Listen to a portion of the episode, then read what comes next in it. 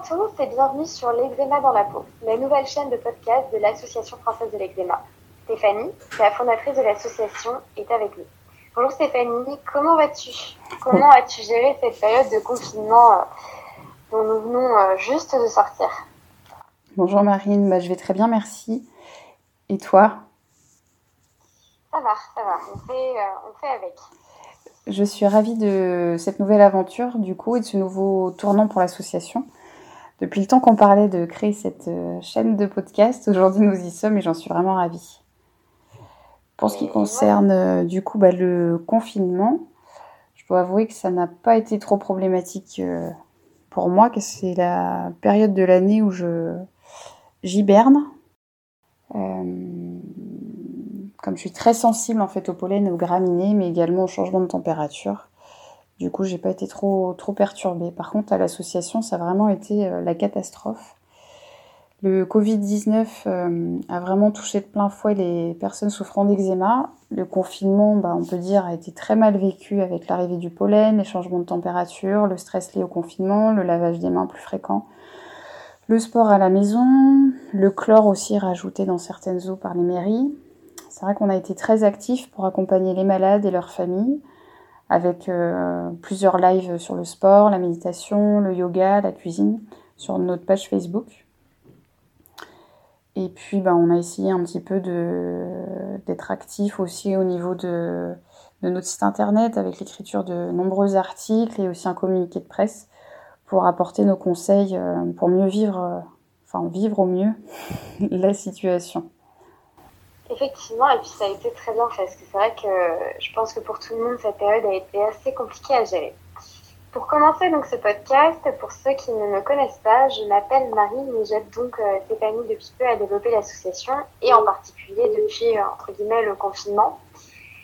Je souffre aussi d'eczéma, de dermatite atopique depuis l'âge de 6 ans, et je suis également cœliaque, donc allergique au gluten depuis euh, maintenant 5 ans. Aujourd'hui, nous allons parler de toi, Stéphanie, et de l'association que tu as créée il y a presque maintenant 10 ans. J'en sais déjà beaucoup, mais je pense que nos auditeurs ne la connaissent pas tous et connaissent encore moins ton histoire. Pour commencer, avant même de parler de l'association, donc j'aimerais que tu me parles de toi, que tu nous parles de ta maladie, de comment celle-ci a impacté ta vie.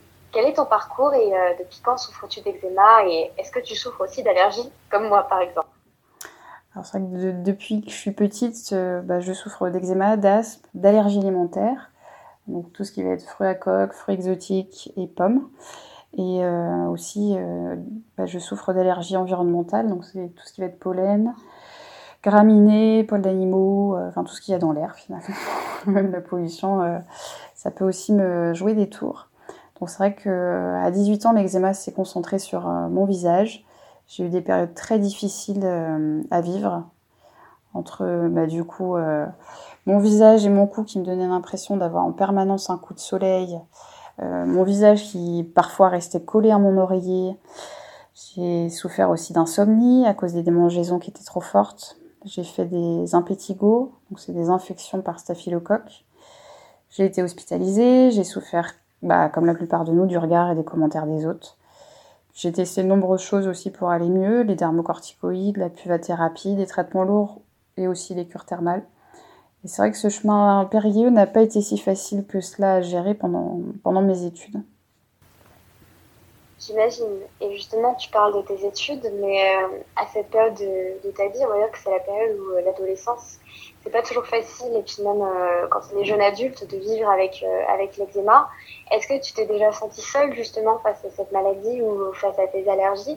Est-ce que tu as été euh, accompagnée par des spécialistes? Et dans ta, famille, dans tout ça, comment est-ce qu'elle réagissait finalement au-delà de cette fameuse phrase de arrête de te gratter qu'on entend tous, je suppose? Ah oui, bah je, je n'échappe pas au arrête de gratter non plus. Mais bon, c'est vrai que je me suis jamais vraiment sentie seule. Ma famille a, a, fait tout son possible pour me soutenir dans mes difficultés. Ils ont dû faire face aussi à de nombreuses incompréhensions vis-à-vis de mon état de santé, parce que bah, c'est vrai que malgré que la maison était devenue euh, aseptisée, je devrais dire, mon eczéma restait bien présent. Mais bon, j'ai quand même eu la chance d'être euh, bien soutenue lorsque le découragement m'envahissait. Et ça, c'est une, une, vraie chance. Et justement, du coup, tu parlais euh, par rapport à ça de du soutien. Est-ce que tu as été suivi pendant ces quelques années? Est-ce que tu as trouvé des spécialistes qui ont pu, entre guillemets, te trouver des solutions? Alors bah, moi c'est vrai que j'ai été suivie petite par euh, une allergologue, euh, bah, surtout pour euh, mes allergies au pollen et aux graminées et mes allergies alimentaires. Et puis après bah, que quand je suis, j'ai été faire mes études du côté de Nantes, bah, là j'ai été suivie par, par une dermatologue et c'est vrai que j'ai pas, je suis très fidèle, je suis toujours suivie par le même service. Ok. Et à quel moment justement tu t'es dit euh, je souhaite créer une association pour accompagner les malades? Parce que finalement, euh, c'est quand même pas anodin de créer une association. Il faut quand même, je pense, euh, beaucoup de motivation, mais aussi une envie de faire passer un message finalement. Quelles ont été tes motivations? Quelle est finalement la raison pour laquelle tu t'es dit du jour au lendemain Si d'ailleurs ça a été du jour au lendemain, je vais créer une association? Alors ça a mis un petit peu de temps à, mûrir dans ma tête, mais c'est vrai que j'ai commencé par écrire un, blog en 2009 qui n'existe plus aujourd'hui, où je voulais un petit peu partager mes expériences, mes lectures sur l'eczéma, l'asthme et les allergies. Puis bah, au fur et à mesure des échanges avec les, les internautes, euh, bah, c'est vrai que l'idée de créer un lieu pour se retrouver est vite arrivée, car il n'existait pas finalement d'association de malades euh, à cette époque-là, donc il y avait vraiment euh, tout à créer. Je pense que c'était un sacré, un sacré travail, et j'imagine que ça ne, comme tu disais, que ça ne s'est pas fait du jour au lendemain. On sait justement que l'année prochaine, ce sera les 10 ans de l'Association française de l'eczéma. Chapeau, en tout cas. J'aimerais, et j'en suis certaine que ceux qui nous écoutent sont impatients aussi de le savoir, que tu nous racontes le parcours de cette association plus en détail. Comment est-ce que tu es arrivé à mobiliser tant de personnes à tes côtés? Parce qu'on sait qu'aujourd'hui, plus de presque, oui, entre 5 et 6 000 personnes euh, suivent au quotidien euh, nos aventures sur Facebook, mais aussi sur nos autres réseaux sociaux. Et puis on a quand même pas mal de bénévoles qui nous suivent et qui sont engagés auprès de l'association. Donc comment es-tu arrivé à mobiliser autant de personnes? Comment justement il y a 10 ans, à seulement 22 ans, tu as pu monter de toutes pièces une association? Est-ce que tu étais seule? Ah bah, J'avais effectivement 22 ans lors de la création de l'association. C'est vrai que le, le temps passe très très vite. Nous, ah bah, du coup, j'étais accompagnée de, de, David. On ressentait tous les deux, hein, au plus profond de nous-mêmes, un besoin bah, d'aider notre communauté. Donc moi, je souffrais d'eczéma topique et lui d'eczéma des mains. Donc c'est pour ça qu'on s'appelle l'Association française de l'eczéma pour vraiment soutenir euh, tous les tous les patients souffrant des voilà toutes les formes d'eczéma euh, pour effectivement rompre l'isolement qu'on peut vivre avec la maladie. Donc on s'est rapproché des centres d'éducation thérapeutique, des stations thermales, des différents groupes de professionnels de santé. Ça a vraiment pris beaucoup d'années avant que, avant l'on soit visible, puisqu'on partait vraiment de, rien et aucun de nous deux n'avait fait non plus d'études dans le domaine de la santé. Donc il fallait euh, créer son réseau. Par exemple, pour arriver sur euh, la première page de Google, nous avons euh, pendant plus de trois ans écrit un article de 600 mots par semaine c'était un véritable travail de, de fourmi. Hein. Désormais, nous avons plus de 16 000 visiteurs par semaine euh, sur le site, donc c'est euh, pas rien. Et ça, c'est sûr. Mais justement, alors comment, euh, comment on peut réussir à avoir autant de bénévoles avec soi? Comment, comment est-ce que l'association finalement a fait pour avoir autant de personnes engagées autour d'elle? Alors, bah, c'est vrai qu'au début, ça a été un petit peu la première chose, la euh, première difficulté a été aussi de bah, créer ce, noyau dur hein, qui euh, est toujours actif euh, aujourd'hui pour nous soutenir dans les différentes actions de l'association. puis c'est vrai que bah, grâce aux réseaux sociaux, finalement, on est très présent, on, essaie d'être très présent sur quasiment tous. Donc c'est vrai que c'est facile de, nous trouver ou de venir à notre rencontre. Euh, puis on essaye de donner un maximum la, la parole aux patients, parce que c'est ce qui est le plus important euh, dans les, dans, qui fait partie de nos missions, hein, pour euh, faire reconnaître la maladie. donner la voix aux patients, c'est très important. Donc grâce à nos réseaux sociaux, bah, c'est vrai qu'on peut partager quand même un maximum d'expériences et, et d'astuces aux autres personnes qui nous suivent finalement. Et je pense que ça, pour elle aussi, ça doit être, euh, ça doit être vraiment agréable de se rendre compte qu'on n'est pas seul et de réaliser qu'on a toute une, toute une communauté de personnes qui souffrent également de leur côté et des mêmes problématiques. Donc je pense que c'est aussi pour les personnes de l'association quelque chose d'agréable d'être autant entouré. On sait tous chaque parcours, en tout cas, euh, même je pense le parcours de l'association, et puis le médecin, il se met d'embûches. Mais ce qui fait la réussite d'un projet réside dans la persévérance et l'obstination. Et je sais que c'est quelque chose qui, toi, te tient à cœur et tu le dis toi-même euh, assez régulièrement qu'on a qu'on arrive, entre guillemets, à monter une association en se battant parfois un peu dans le vide. Est-ce que justement tu as eu ce sentiment de te battre dans le vide, mais est-ce que sur le long terme ça a eu des impacts positifs de dire je ne lâche pas mon projet et je me bats avec? Quel a été à ton sens les moments les plus difficiles de ces dernières années? Est-ce que tu as déjà douté et eu le sentiment que tu faisais tout ça pour rien ou est-ce que tu t'es toujours dit je sais pourquoi je le fais et je continue? Ou est-ce a des moments tu t'es quand même dit j'ai envie de tout arrêter, j'en ai marre? Alors c'est vrai qu'au début de l'association, je m'étais rapprochée de d'autres associations de maladies de la peau pour en savoir plus sur euh, bah, l'envers du décor. Euh, c'est vrai que les associations de maladies de la peau sont pas très bien reconnues et reçoivent peu de subventions de l'État. Donc on, elles doivent soutenir de grosses communautés avec, euh, avec très peu de moyens. Donc ça, c'est un, premier aspect. Le deuxième serait que, euh, bah, c'est vrai que finalement, au début, on me disait, comme mon, eczéma n'était pas, pas, pas, très bien maîtrisé, que j'étais peut-être pas le bon exemple pour euh, soutenir cette association de patients, parce que voilà, j'aurais pu faire peur euh, aux familles ou aux patients, parce que bah, moi, j'avais du mal à, à euh, stabiliser mon eczéma. Voilà. Donc euh, ça a été un petit peu euh, un petit peu dur à, à vivre, mais, mais, je me suis je me suis dit que c'était important de le faire parce que voilà, on avait vraiment besoin de de créer un lieu de, de, rencontre et de partage parce que si les enfin, si les malades ne s'impliquent pas, comment on peut faire bah, reconnaître la maladie, c'est pas possible. C'est vraiment la voix des patients, le fait de enfin, qui peut mieux comprendre les crises de démangeaison, la peau qui euh, euh, bah, qui nous tire, qui nous gêne parce qu'elle est sèche, euh, qui brûle parfois ou qui nous chauffe, comme tout à l'heure je parlais d'un coup de soleil. Enfin, c'est vraiment des sensations que personne ne peut comprendre. Le arrête de se gratter, bah, ça on aimerait bien, mais finalement on a tellement c'est quelque chose qui est vraiment profond en nous et qui est difficilement maîtrisable.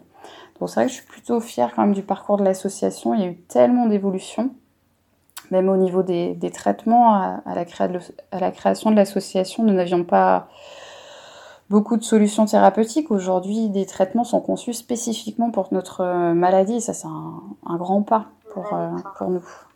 Et justement, en parlant de grands pas et de fierté, quelles ont été tes plus grandes fiertés personnelles, mais aussi tes fiertés professionnelles à travers l'association Alors, on en a eu, plusieurs. Hein. Euh, en, 9 ans, c'est vrai que bah, je vais faire par ordre euh, de sortie. Donc, on a l'Eczéma Magazine, qui est le magazine euh, des bénévoles de l'association, qui met en évidence un petit peu les, actions qu'on a pu mener euh, tout au long de l'année euh, avec les membres de l'association et les professionnels de santé. Ensuite, il y a une partie un peu plus euh, bah, témoignage de patients, parce que pour nous, donner la voix aux patients, c'est ce qui est le plus important. On donne aussi la parole aux professionnels de santé pour nous donner des astuces pour par rapport, euh, enfin, ou des nous donne des informations sur les traitements surtout, et puis euh, bah, du coup nos bénévoles aussi apportent leurs astuces pour mieux vivre avec la maladie au quotidien. Donc on, le, on les dit trois fois par an. Ensuite, on a l'étude euh, éclat. Donc c'est vrai que dans certains professionnels de santé, ils ne connaissent pas l'association française de l'eczéma, mais ils connaissent notre étude. Donc ça, c'est plutôt agréable. Euh, donc l'étude éclat, en fait, c'était, euh, elle est née de l'association parce qu'en fait, on, ne se reconnaissait pas dans tout ce qui était euh, littérature scientifique, puisqu'elle était vraiment dédiée aux enfants. Et du coup, à l'âge adulte, on n'avait pas de, données chiffrées, en fait, pour, pour mesurer le fardeau de la maladie et l'impact sur le quotidien. Donc grâce à cette étude, on a pu voir à peu près à travers 1024 témoignages de patients bah, du coup l'impact sur le quotidien, sur la vie professionnelle, sur la sexualité.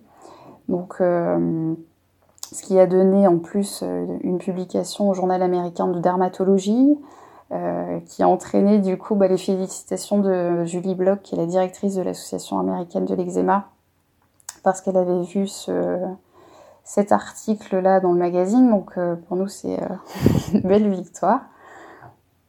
Ensuite, on a aussi la journée nationale de l'eczéma qu'on a voulu, donc elle est vraiment créée par les bénévoles et les, malades et conçue pour les malades et les familles afin de bah, avoir en fait un moment de rencontre, euh, que ce soit avec euh, des conférences avec des professionnels de santé, mais aussi avec des ateliers un peu plus ludiques l'après-midi où on peut avoir un peu plus de temps pour euh, discuter entre patients. Donc là, on organise cette année la sixième. Et puis aussi dans nos fiertés, bah, c'est de voir l'engagement de tous nos bénévoles euh, dans tous ces différents projets, ces, ces ces, journées, ces conférences. Donc ça, c'est vraiment, euh, c'est vraiment une grande fierté de les avoir euh, fédérés autour de ce projet.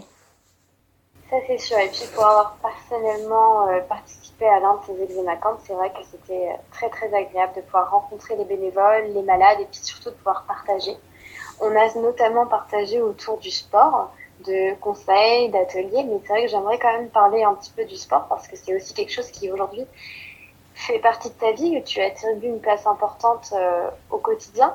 Est-ce que tu penses que le sport a pu t'aider euh, à développer l'association? Parce que je sais que ça n'a pas toujours été au centre de ta vie, mais qu'aujourd'hui, à travers les examens camps, à travers par exemple les lives qu'on a pu mettre en place pendant le confinement, est-ce que tu es fière justement euh, d'avoir pu attribuer une place au sport et puis que tu puisses aussi l'attribuer au cœur de l'association à travers plein d'activités, les exémacantes, etc.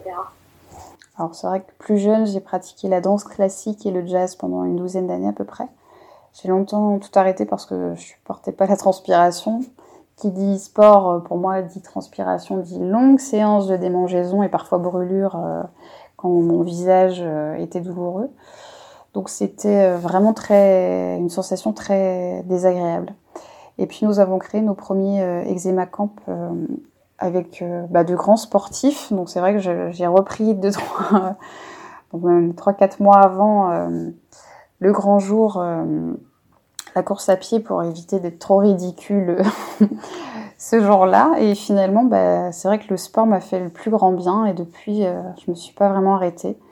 Je m'étais engagée même cette année pour faire un raid féminin en octobre, mais malheureusement ça a été annulé à cause du Covid-19. Mais je continue l'entraînement pour euh, bah, le prochain Eczema Camp hein, que nous espérons pouvoir euh, organiser bientôt pour euh, les malades et leurs conjoints. Et j'espère aussi de tout cœur. Et puis j'espère également que nous pourrons envisager réaliser d'autres défis sportifs comme un raid ou autre chose. J'espère en tout cas, oui, que tu pourras faire ça de très vite quand la situation actuelle euh, sera peut-être euh, plus propice à ça. Justement, tu parlais donc euh, des eczéma tu as parlé également donc de l'eczéma magazine, etc. Mais quelles ont été les autres choses mises en œuvre par l'association récemment? Qu'est-ce qui a été mis en place pendant le confinement? Parce que justement, il a fallu nous occuper ces malades. Alors, bah, on a essayé de mettre en, place en fait des rendez-vous réguliers à travers euh, bah, du coup des lives tous les mardis et tous les samedis. On a fait des lives euh, sport, des lives euh, détente, des lives bah, yoga, méditation, cuisine, pour essayer de proposer à chaque fois des choses différentes, mais qui puissent quand même donner un petit peu des, des astuces pour ou des petites billes pour améliorer son quotidien. Et puis rompre avec l'isolement aussi, je pense. oui, tout à fait. Finalement, l'eczéma, l'eczéma est souvent la source d'isolement parce qu'on a peur avec le regard des autres. Et c'est vrai que je pense que le confinement n'a rien amélioré à ça. Malheureusement, non. Euh, c'est vrai que les...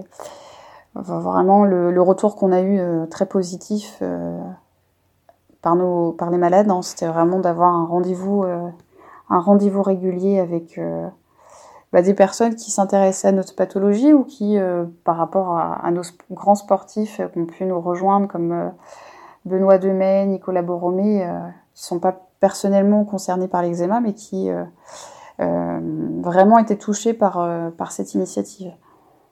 Et c'est vrai que ça a été très beau et aussi très agréable de se rendre compte qu'on pouvait fédérer des sportifs qui n'étaient pas touchés par l'eczéma, mais qui avaient aussi envie de s'engager pour justement euh, aider à, la voix, entre guillemets, euh, des, bénévoles, des personnes souffrant d'eczéma.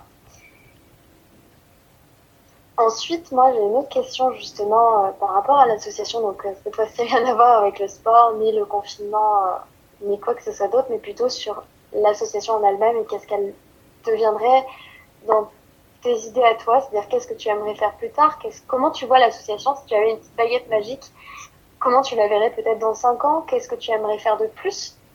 À la fin de, bah, en début d'année prochaine, l'Association française de l'eczéma va fêter ses, ses 10 ans, hein, comme tu le disais Marine, et c'est vrai que là, on a envie de pouvoir encore porter plus haut la voix des, la voix des malades pour euh, bah, toujours permettre une meilleure reconnaissance de la maladie, mais une meilleure aussi connaissance, puisque c'est vrai que le grand public euh, n'a pas conscience de toutes les répercussions euh, insoupçonnées euh, de la maladie sur le quotidien des malades et de leurs familles. Donc on veut continuer à pouvoir développer ça pour que voilà, pour qu'on vive mieux aussi les, les, choses, parce que la maladie est déjà difficile, mais on doit aussi subir un petit peu ce manque de, ce manque de, de reconnaissance. C'est vrai. Et je pense que ce, que tu aimerais le plus et ce qu'on aimerait tous, c'est finalement continuer à fédérer davantage de personnes et puis euh, peut-être euh, arrêter de se prendre des réflexions ou même euh, essayer d'avoir un peu plus de compréhension, je pense effectivement, de la part du grand public quant à notre eczéma. Tout à fait. Et justement, quand nos éditeurs écouteront euh, ce premier épisode, donc euh, nous serons le 13 juin, journée nationale de l'eczéma, qui est une journée créée par l'Association française de l'eczéma il y a 6 ans.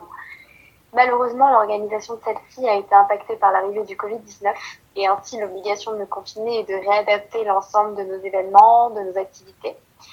Comment s'était passée cette journée les années précédentes? Comment est-ce que tu avais imaginé la journée s'il n'y avait pas eu justement ce Covid et cette, euh, cette épidémie, qui nous a tous, qui a bouleversé notre quotidien à tous, est-ce que c'est pas trop difficile d'envisager une nouvelle journée, de la réadapter et proposer des choses à distance? Alors, c'est vrai qu'on devait euh, cette année se, euh, se rencontrer dans plusieurs villes. donc, on a des bénévoles qui s'étaient investis à Brest, Lille, Paris, Aix-en-Provence et Lyon. Et malheureusement, bah, à cause du Covid-19, il sera impossible pour nous de pouvoir se, se, se, rencontrer. Nos bénévoles ont su s'adapter pour que nous puissions maintenir malgré tout notre journée nationale de l'eczéma le 13 juin. C'est ainsi que nous avons pu créer une journée 100% en ligne avec plus de 8 heures de direct afin qu'on puisse passer euh, une journée complète tous ensemble. Donc c'est vrai que grâce à nos bénévoles, aux professionnels de santé, à nos partenaires, nous avons pu y arriver en à peine deux mois, ce qui n'était pas négligeable. c'est vrai que c'est encore encore pour réadapter totalement euh, un événement. Mais en tout cas, on, espère, euh, si vous écoutez cet épisode donc euh, le 13 juin, que vous avez pu nous, regarder pendant ce direct et que vous allez le faire. Et en tout cas, on espère de tout cœur que cette journée, malgré la distance, pourra quand même nous rassembler et informer, mais aussi sensibiliser à, à notre quotidien quand on souffre d'eczéma. Pour finir, entre guillemets, ce podcast, j'aimerais te poser une dernière question, Stéphanie, car je pense que ça peut aussi intéresser toutes ces personnes qui, elles aussi, écoutent ce podcast dans l'idée de soit s'informer sur la maladie, mais aussi peut-être de créer, elles aussi, un projet, de monter une association, avoir de la voix sur un sujet qui, euh, qui leur tient à cœur.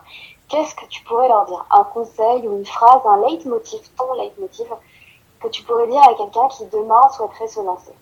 Qu'est-ce que ça ferait? Pour moi, l'important, c'est vraiment de croire en soi, de prendre le temps de réfléchir au projet et, de se lancer. Alors c'est vrai que des fois, ça peut prendre euh, beaucoup de temps et par exemple, je vois bien à l'association, il y a des projets euh, qu'on avait en tête euh, il y a déjà cinq ans et qu'on qu'on arrive à mettre en place que maintenant. Mais ce qui compte, c'est vraiment l'endurance aussi, je pense. il faut être voilà tout tout ne peut pas être positif tout de suite, donc euh, parfois bah, il faut euh, s'armer de, s'armer un petit peu de patience pour que cela fonctionne, mais croire en soi euh, nous aidera à déplacer des montagnes.